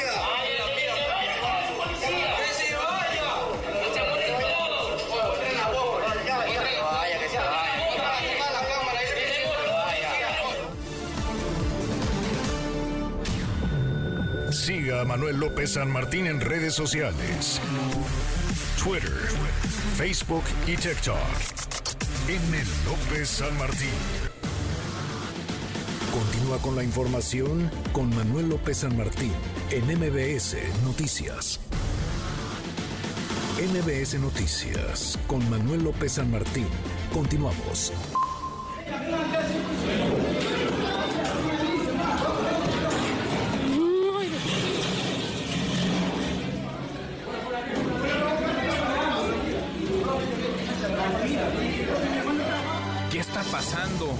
Ecuador? La hora con 31 eh, grupos criminales, eh, personas encapuchadas irrumpieron, sometieron, secuestraron en vivo a colaboradores de TC Televisión, canal de Guayaquil. Estaban transmitiendo en vivo y todo quedó no solamente videograbado, sino que se difundió y llegó a miles, quizá millones de hogares que pudieron atestiguar la escena de horror en tiempo real. Personas eh, que están pecho tierra, acostadas, sometidas, encañonadas por estos delincuentes, por estos eh, criminales. Se reportan también balaceras en otros puntos de Guayaquil, una irrupción violenta, una irrupción armada en la Universidad Nacional de Guayaquil, decenas de personas corriendo para salvar la vida, otras tantas atrincherándose en los salones de clases. En fin, hay mucha especulación. Volvemos contigo, Boris Moyano, hasta Ecuador. ¿Cómo van las cosas? ¿Qué, qué sabemos como última información? Boris, buenas tardes otra vez. ¿Cómo estás, Manuel? Bueno, como última información te puedo comentar que ya se identificó que fueron 10 personas los 10 encapuchados con armas largas y cortas y explosivos que rompieron el canal TC Televisión. Supuestamente, eh, todavía eh, extraoficialmente ya han sido eh, reprimidos y están presos en manos de la Policía Nacional. también, ah, como tú pasaste el audio y el video sobre el asunto, fue cuando entraron este grupo al estudio de televisión que estaba en un alargue del noticiero eh, normal de todos los días, ¿no? Eh, la situación eh, se tornó confusa, como veíamos ahí, había súplicas de no disparen mientras los encapuchados gritaban e insultaban al personal. Y poco después incluso se oyeron gemidos de dolor de una persona. tras los disparos no se conoce si será alguna persona herida. Y además los agresores tenían en sus manos aparentemente granadas y otros explosivos. Eh, como tacos de dinamita que incluso le pusieron en uno de los bolsillos de uno de los presentadores de, un matinal del citado canal. Mm. La emisión, la emisión eh, te comento, Manuel, duró algo más de 15 minutos y luego se cortó cuando eh, se, vio la última la última imagen del, del set de televisión, la parte trasera del set de televisión, cuando cerraban las puertas a, a estos a estos agresores y una parte del personal huía por una parte, un altillo que tiene aparentemente ese estudio. Ahora, eh, no hay señal, me imagino. TC Televisión no está transmitiendo en estos momentos ya. Bajaron la, la señal. ¿Qué sabemos? Te lo he preguntado eh, a lo largo de este reporte que nos has venido dando durante la última hora en tiempo real, en la información que se desarrolla. Boris, ¿qué sabemos de las personas que todos observamos en el video, en la imagen?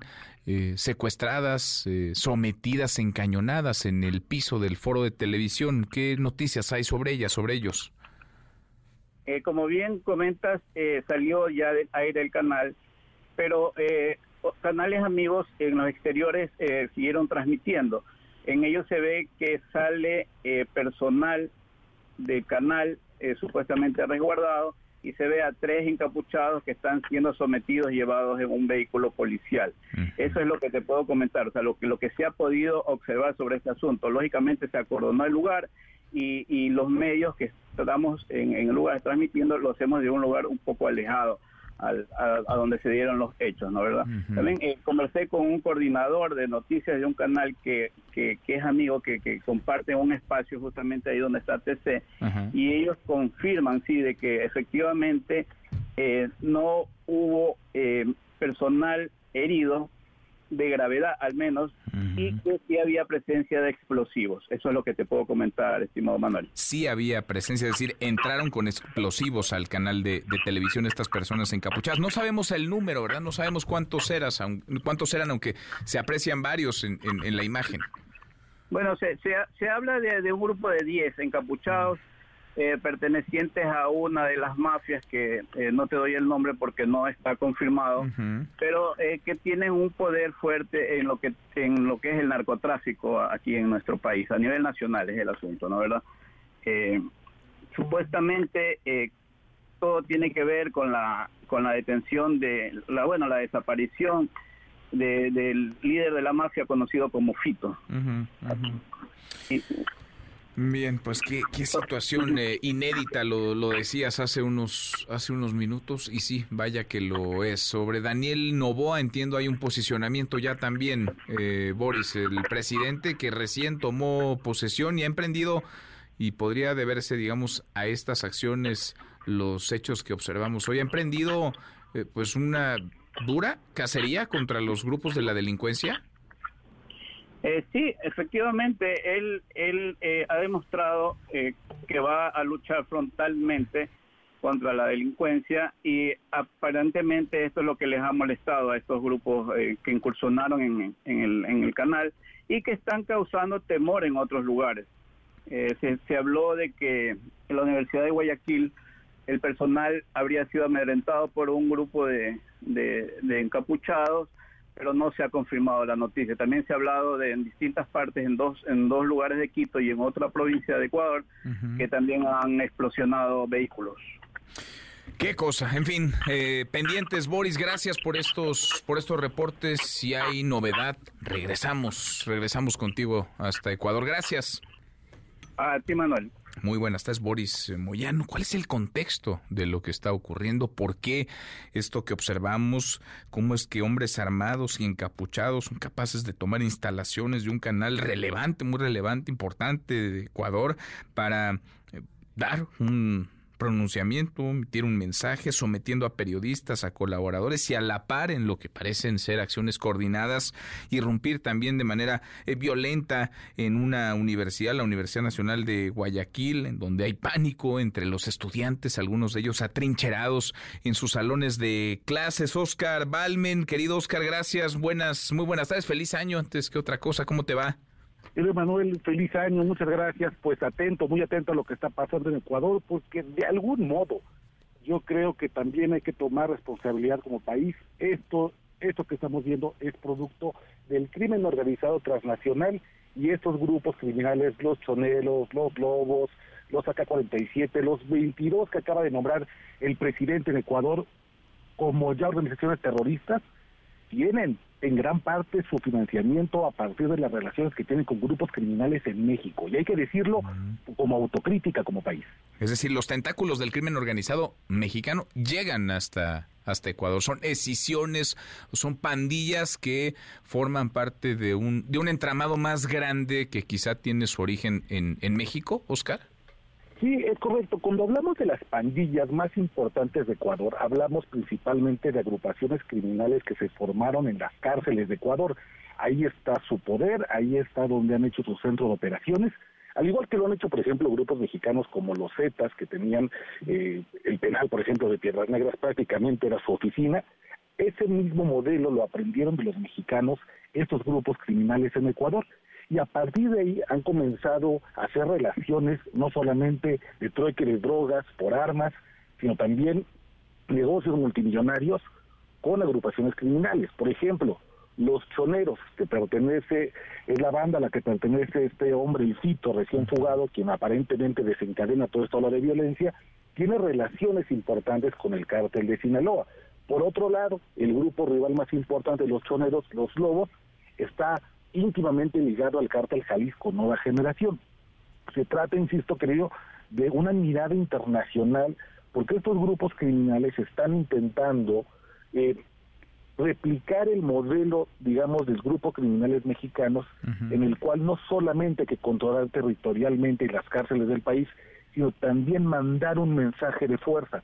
Ahora que estábamos viendo estas imágenes terribles de cómo están sometidos los los colegas periodistas en Ecuador en este canal, pues me acordé de lo que pasó, eh, te, acordarás tú muy bien, de, de, Torreón en 2010. Claro. Cuando grupos criminales en México eh, secuestraron a colegas nuestros y querían obligar a Televisa a transmitir en vivo en el programa de, de Denise Merker el mensaje que ellos querían poner no se hizo en México, no se cedió ante esta presión como tampoco están cediendo en Ecuador, pero esto ya lo hemos visto en distintas magnitudes en México y por eso creo que hay que hacer un reflejo y una reflexión de qué está pasando en Ecuador y qué de cuánto somos responsables aquí en el país. Sin duda, sin duda vale la pena eh, poner, digamos, ese ese contexto para pues para dimensionar, porque no se ve todos los días. Eh, para Ecuador, nos lo decía nuestro corresponsal Boris Moyano, es un asunto este inédito, no hay registro de que en plena transmisión, mientras están al aire en un programa de televisión,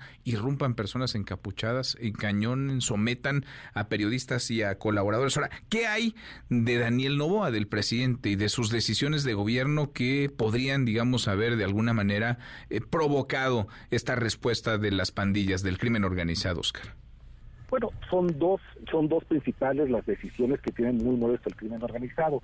El primero es desmantelar las cárceles como centros de operaciones de estos grupos criminales y cada vez migrar más a prisiones de máxima seguridad o prisiones especializadas un poco lo que ha hecho también el presidente Nayib Bukele en El Salvador, construir cárceles diseñadas especialmente para mantener en aislamiento a las carecillas de estos grupos criminales. Esto evidentemente no ha gustado nada y de hecho la fuga de Fito podría estar relacionada con una fuga de información que le avisó que iba a ser trasladado a una prisión donde no tendría el control territorial.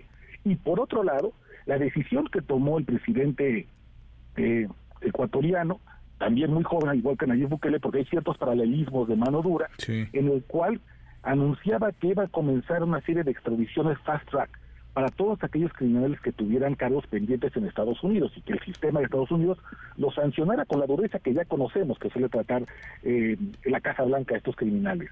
Esas son las dos principales decisiones que habrían movilizado el crimen organizado en una especie de, de concierto de ataques, déjame decirlo de este modo, porque no solamente hemos visto lo que pasó en esta televisora, ya también hay reportes de hombres armados que ingresaron a la Universidad de Guayaquil, una situación que aparentemente ya está controlada, una serie de autos bomba que ya han explotado, secuestros de policías, también eh, asesinatos de custodios en algunos penales. Fíjate qué interesante, estos grupos criminales que usualmente rivalizan, buscan el control de los mismos mercados ilícitos, hoy frente a sus, a sus intereses se han unido como una especie de agrupación para hacerle frente y desafiar al, al gobierno del presidente ecuatoriano. Y una, una cosa muy interesante, estaba viendo hace poco unos videos que, que surgen y uno de estos criminales con el, con el rostro tapado le manda un mensaje con un custodio arrodillado y lo tiene apuntado en la cabeza y le dice, presidente, no se equivoque, esto no es El Salvador y nosotros no somos pandillas, somos mafia. ¿Cómo ha respondido el presidente? Bueno, pues ha mandado, ya ha firmado un decreto que ha publicado hace unos minutos en su cuenta de Twitter o ex, y entonces anuncia que 22 agrupaciones criminales ya no son pandillas, son ahora grupos terroristas, lo cual convierte, digamos, en, eh, cambia completamente el juego. Esto autoriza a las Fuerzas Armadas de Ecuador a que respondan con operativos militares inmediatos, y aquí está la palabra clave, querido, dicen para neutralizar a estos grupos, que es un eufemismo para no los vamos a arrestar, los vamos a matar, vamos a abatirlos. Se les va a tratar como si fuera casi un ejército extranjero en plena invasión. Interesante, porque mientras en México hemos considerado el tema de los cárteles como un tema de seguridad interior, en Ecuador parece que lo empiezan a ver como un asunto de seguridad nacional. Y esta pequeña distinción es muy poderosa y permite entonces al gobierno de Ecuador no solamente un estado de excepción, toques de queda, sino habilita al ejército como un brazo ejecutor contra los ahora nuevos grupos terroristas. Pues sí, así tal cual como lo, como lo describes, esa es la situación. Eh, atípica, inédita, durísima de caos que se vive en Ecuador, he ordenado a las Fuerzas Armadas ejecutar operaciones militares para neutralizar a estos grupos, con lo que implica, para eliminar, pues, para, para asesinar a los líderes y a los integrantes de estos, de estos grupos después de lo que hemos observado hoy que, insisto, para Ecuador al menos, pues no hay registro, no hay registro previo de lo que atestiguamos. Oscar, abrazo grande, muchas gracias por platicar con nosotros. Un abrazo, querido Manuel, muy buenas tardes. Muy buenas tardes, el periodista Oscar Balmen, y así, la crisis, el caos, la violencia desbordada, desatada en Ecuador, que incluye la irrupción violenta un canal de televisión en plena transmisión, el sometimiento, encañonamiento de periodistas y personal que elaboraba todo frente a una cámara, todo videograbado y transmitido en tiempo real. Cuarto para la hora pausa, volvemos, volvemos, hay más. Redes sociales para que siga en contacto: Twitter, Facebook y TikTok. M. López San Martín. Continúa con la información con Manuel López San Martín en MBS Noticias.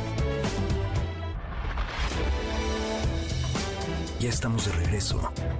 MBS Noticias con Manuel López San Martín. Continuamos. Portland, emergencia del Alaska 1282. Alaska 1282 en emergencia. Estamos despresurizados. Necesitamos regresar a Portland.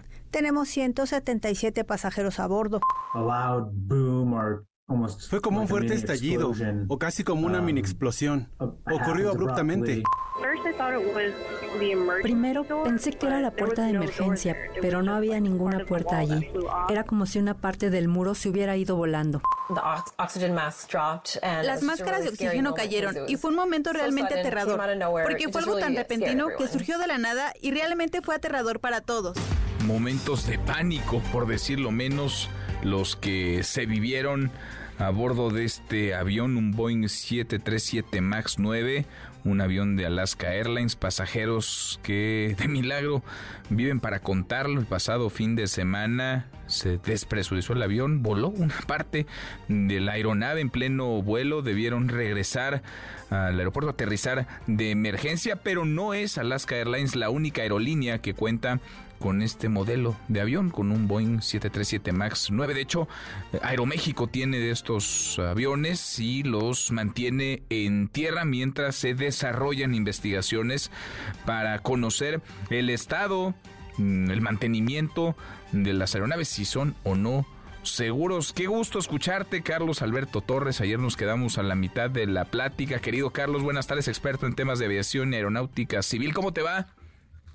Muy bien, Manuel, un gusto saludarte. Muy buenas tardes. Así es, nos quedamos ayer un poco a la mitad de la de esta charla que ha causado, pues digamos, mucha pues temor, sobre todo en los pasajeros que han utilizado o tienen vuelos programados con este tipo de modelo de avión justamente pues por los antecedentes que ahora decías al arranque de la entrevista. ¿Qué, hay de estos aviones? ¿Cuáles son las, digamos, las características de este Boeing 737 MAX 9? ¿Hay eh, episodios, eventos previos que se hayan registrado, algún tipo de, digamos, de, situaciones parecidas a, esta o es un caso aislado, Carlos? Pues no se ha presentado respecto de este modelo, de la versión 9, un antecedente similar. Han existido algunos en las últimas, en las últimas horas, algunos antecedentes que ha registrado la Autoridad Aeronáutica Norteamericana de despresurización de este tipo de aeronaves. Digo, es en otros momentos, pues es una un incidente que puede no generar, digamos, algunos otros eh, otras consecuencias, pero ahora, pues ya al momento que se ha venido arrancando, digamos, la investigación por parte de algo que se llama en Estados Unidos la Junta Nacional de Seguridad de Transporte, pues se han ido atando cabos, ¿no? De todos estos elementos que, aunque parecían aislados, pues ahora pudieran estar conectados con la despresurización de este avión y específicamente con las condiciones de la puerta de la salida de emergencia.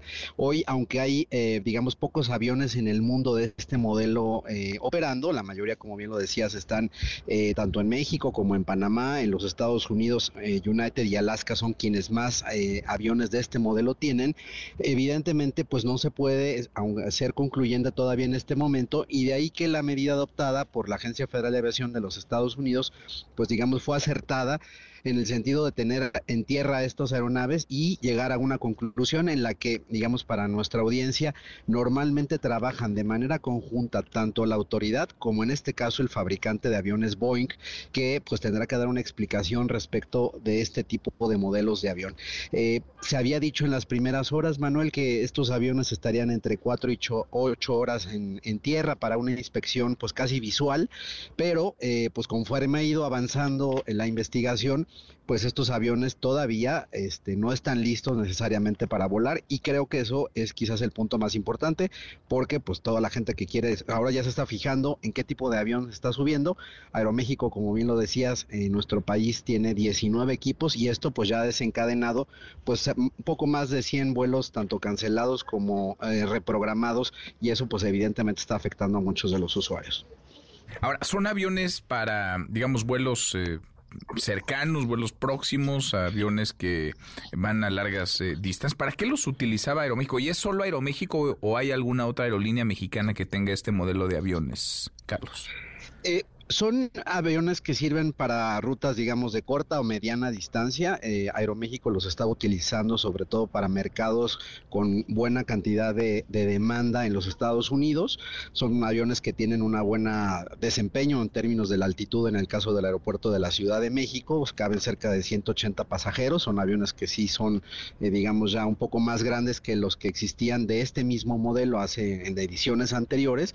Entonces es un modelo, te diría yo que... eh, es altamente vendido. Ayer lo comentábamos eh, para Boeing, el 737 MAX como modelo de avión ha sido el, modelo más vendido y mejor comercializado en la historia de Boeing. Y eso ha provocado pues que muchas aerolíneas pues tengan eh, este tipo de aviones. Aunque en su versión 9 e incluso en la versión 10, que es un poco más larga, no ha sido comercializado con tanta pues digamos, con tanto éxito como el modelo 8, pues sí, hay varios de ellos volando y en el caso de México solo es exclusivamente Aeroméxico quien tiene este tipo de equipos de avión, son 19 que, eh, insisto, pues sí han ocasionado ya una afectación importante en los itinerarios, sobre todo para pasajeros de Estados Unidos y también de Canadá. Bueno, pues esperemos las, las revisiones y el reporte oficial ¿no? de las autoridades y de la aerolínea para que vuelvan esos aviones a poder operar, a poder eh, volar. Querido Carlos, gracias, qué gusto. Igualmente, Manuel, pues le daremos seguimiento aquí a este asunto y pues ojalá que eh, por la seguridad, pues el tiempo que sea necesario, pues más vale tenerlos en tierra. Pues sí, después del sustazo de quienes iban a bordo de ese avión de Alaska Airlines. Gracias, gracias, Carlos. Un fuerte abrazo, Manuel. Un abrazo, muy buenas tardes. Cinco para la hora. Ya ver, nos vamos, revisamos lo último de la información. En tiempo real. Secuestro de policías, explosiones y fuga de reos. Vive Ecuador tras estado de excepción. El Heraldo de México. Estados Unidos retrasa el plan para volver a llevar astronautas a la Luna por un tema de seguridad. Frente frío 26 llegará a México este 10 de enero, provocará nevadas, lluvias y vientos fuertes en varios estados. MBS Noticias. Otorga Departamento del Trabajo de Estados Unidos a México 12 millones de dólares para combatir trabajo infantil. Con esto cerramos, con esto llegamos al final. Gracias, muchas gracias por habernos acompañado a lo largo de estas eh, dos horas. Soy Manuel López San Martín. Se quedan pues eh, con lo mejor de los eh, deportes. Nos vemos como todas las noches a las 10 por ADN 40. Y acá nos encontramos mañana, mañana que será tarde de miércoles, mitad de semana. Pásela, pásela muy bien, ya casi es viernes. MBS Radio presentó Manuel López San Martín en MBS Noticias.